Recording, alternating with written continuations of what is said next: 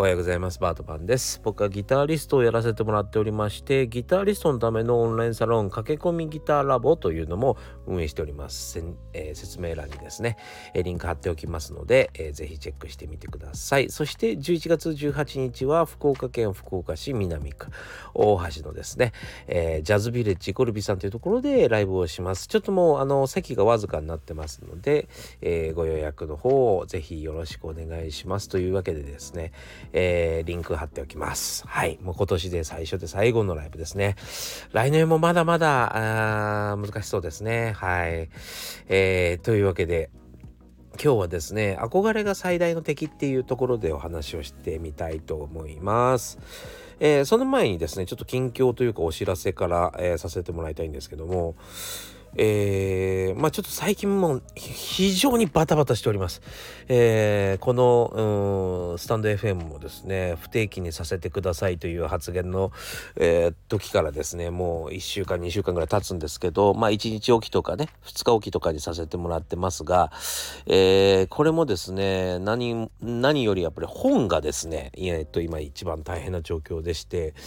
えー、何が起こったかというとですねあのまあ、今回、えっと、僕の話僕の、えー、YouTube とか見てですね、えー、僕のインタビューもしてもらって、えー、記事をまとめてもらってたんですね。まとめてもらってたんですが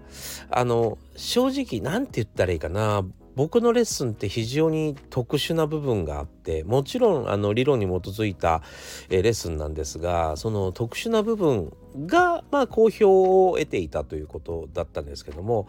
その特殊な部分が何て言うのかな一気に教えられないじゃないですか一気にはねそのすごく長いストーリーなんですよ。で人間のやることって全部が全部つながってるじゃないですか。それを切り分けてお話ししているような感じといったら分かりやすいでしょうかね。はい。全部は一気には無理なんでちょっとずつ分かりやすくっていう風な感じ。で、えー、YouTube とかでお話ししているのでえっ、とライターさんにお任せ全部しちゃっても大丈夫なのかなと。そんなに俺ちゃんと全部例えば A という話に対して A を細切れにして A1A2A3 というふうに分けてるわけですよね。それもしかも YouTube の中ではランダムに出してるのでこれって話まとめられるのかなとは思ってたんですけどやっぱりあと途中ですいませんちょっと記事が足りなくってというご相談が入りまして。いやいやそれはまあそれいいんですけど。まあその分ですね僕の言葉で、えー、本の中に入魂できるんでですね。ね。まあいいかなと思ったんですけどもそれのね、まあ、記事を書いたりするのにちょっと時間がかかったかなと。要はその書いてもらうつもりだったので、えー、僕のスケジュールは僕のスケジュールとして入れてたんですよね。だからそのために開けるってことができなくってえー、そう。まあまあなんだかだんだん遅れてしまったなというところなんでございますが、えー、そんな感じでですね。やっとあの出揃いました。あとは写真ぐらいかな写真を撮ればもう終わりっていう感じでございます。はい。というわけでですね、えー、来年の1月発売ということに、多分1月の28日とか、えー、そこら辺になるんじゃないかなと思います。えー、月末に大体発売してるっていういうことだったんでね。はい。というわけで、まあ時間が少しできた、1ヶ月ぐらい猶予ができたので、しっかりとまたこれ宣伝の時間を作ってですね、やっていきたいと思いますので、えっと、皆さんぜひ、えー、応援をね、よろしくお願いいたします。はい。えー、ぜひですね、その買ってくれたり、買ってくれたりですね、さらに買ってくれたりすると いやいや、あの、まあ、あの、シェアしてくれたりとかですね、ちょっと、あの、話のネタにね、話題の中に出してもらえたりすると非常に嬉しいなと思っておりますが、はい、えー、というわけで、えー、やっと、えー、見えてきたよということでですね、えー、ぜひ応援のほどお願いします。さあ、じゃあ今日の本題の方に行きたいと思います。さあ今日はですね憧れを持ってしまったがせいでですね前に進めない人たちがいるよねっていう話をしたいと思います。憧れが最大の敵ということですね、えー、この三大疫病神っていうのがですね取り付いてしまうんですよ。まあ一つのはですね一つはですねやらない。えー、つ目はですね見えない、えー、つ目は興味ないってやつですね。一つずつお話ししていきますね。まずやらないっていうのはですねまあこれはもう非常に難しくってあの僕とかまギタリストなんで、えー、ギターのテクニック最低でもこれ知ってようよっていうことをねまあお話しするじゃないですか。ででもそんなの僕の憧れの人はやりませんからやりませんっていうね そういうことですね。はい、例えばそうだな。僕の大好きなウルトラマンは武器持ちませんから その武器いらないっすっていう。でもそもそも君って、えー、ウルトラマンだっけとかそもそも君ってスペシウム光線は出るんだっけっていう話ですよね。そう。だからまあ憧れの人は憧れの人のシチュエーションがあってあのー、それでいいかもしんないけど君はそうじゃダメかもしんないよねっていうところで、えー、まあ一応例えばまあ教育という上で言うのであればまあ、えっと、最低限必要であろうと思うことは知っといてっていうことですよね。まあこれねまあすごく大げさなテクニックの話だったらまだわかるんですけどそれこそですねまあ例えば僕の好きなアーティストは譜面が読めなくってもプロなんですよ。だから僕も読めなくていいと思いますみたいなやらない理由になってしまう時があるってことですね。これはちょっと厄介だなと思いますね。なんかすあの自分がそこに行けると思い込んでるっていうのがすごいよね。そうそれにこう結構唖然としてしまうことがあるんでまああの自分は自分だと、えー、最大の危機に備えてですね、えー、備えておこうと思うような気持ちに持ってる人の方が、ま、うまくいくよねってことは間違いないかなと思いますね。そして見えないっていうとこですね。要は憧れているこれ2個目ですね。憧れているせいでですねそれ以外の部分が見えてないってことですね。まあ、例えば、まあ、最近の世界だとですねやっぱりまああの自分で、まあ、セルフプロデュースと言った方がいいか。セルフプロデュースしなきゃいけないような時代になってきました。自分でいかにセルフプロデュースしていかに自分でやっていくか。まあ YouTube とか、まあ、ニコニコ動画とか、まあ、そういうやつのせいもあると思うんですけどもあせいって言うと悪いねあの、まあ、影響もあると思うんですけど、まあ、自分でチャンネルを持って自分で、えー、やっていくみたいなことができる人が目立つようになってきた。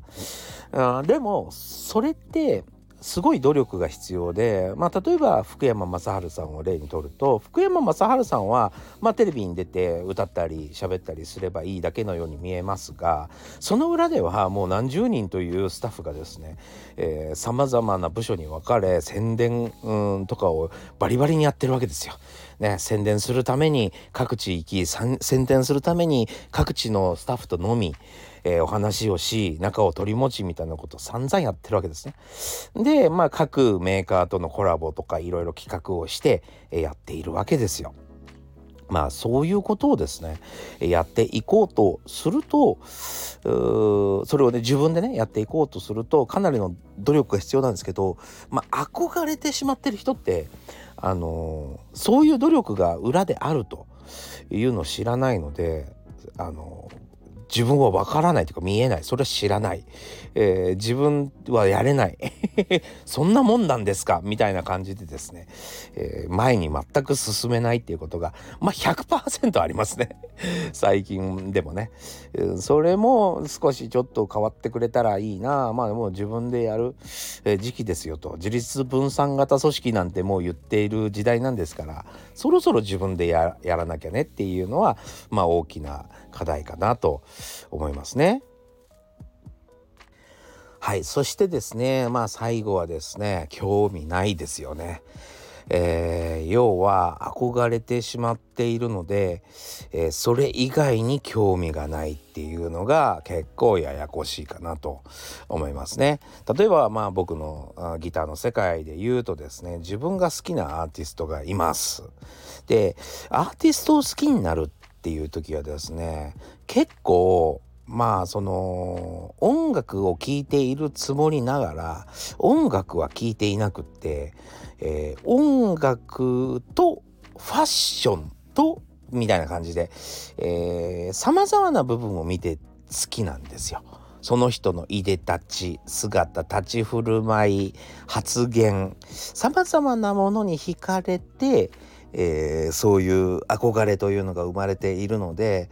興味ないっていうのがあるんですよね。他のものに。例えば音楽だけちゃんと聴いてちゃんとって言ったら悪いね。音楽だけ聴いている人はですね、えー、まあいでたちだろうが何だろうがそういうところよりかは、えーと、メロディーとか、えー、ハーモニーとかそういうところに興味を持ってあこっちの音楽もいいなあっちの音楽もいいないろんな人がいるんだね楽しいねで済むんですけどその人自身に惚れ込んでしまっているタイプはですねえそれ以外のものを知ららないんですよ知らないで知らないだけならいいんですけどざじゃあいざこう自分がですね何かを例えばギターで何かをやろうという時にですね他の知識が何もないんでその人と同じことをするしかない。それだと、えー、周りの方がいろんなことを知っているんでまあ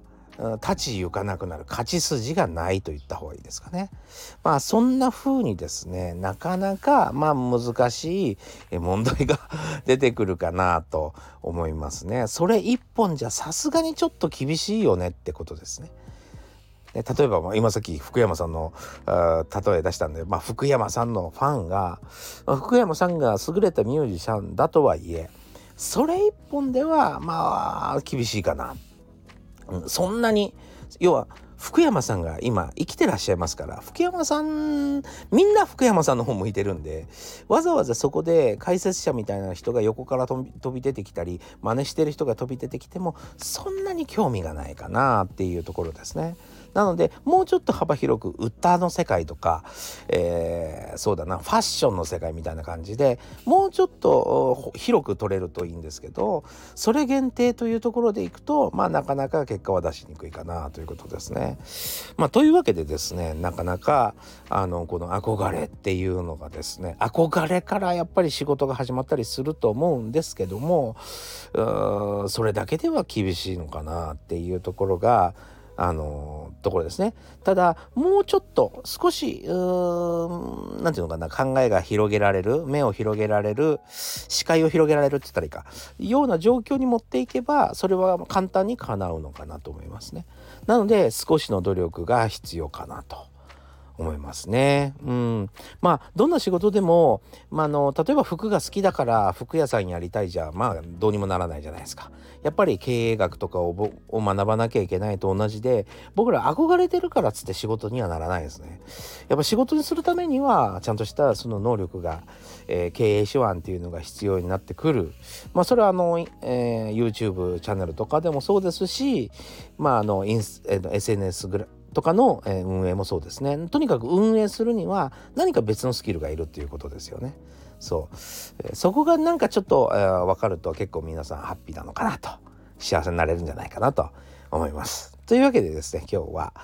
えー、憧れが最大の敵ということでですねお話ししました。ご視聴ありがとうございました。またお会いしましょう。それでは。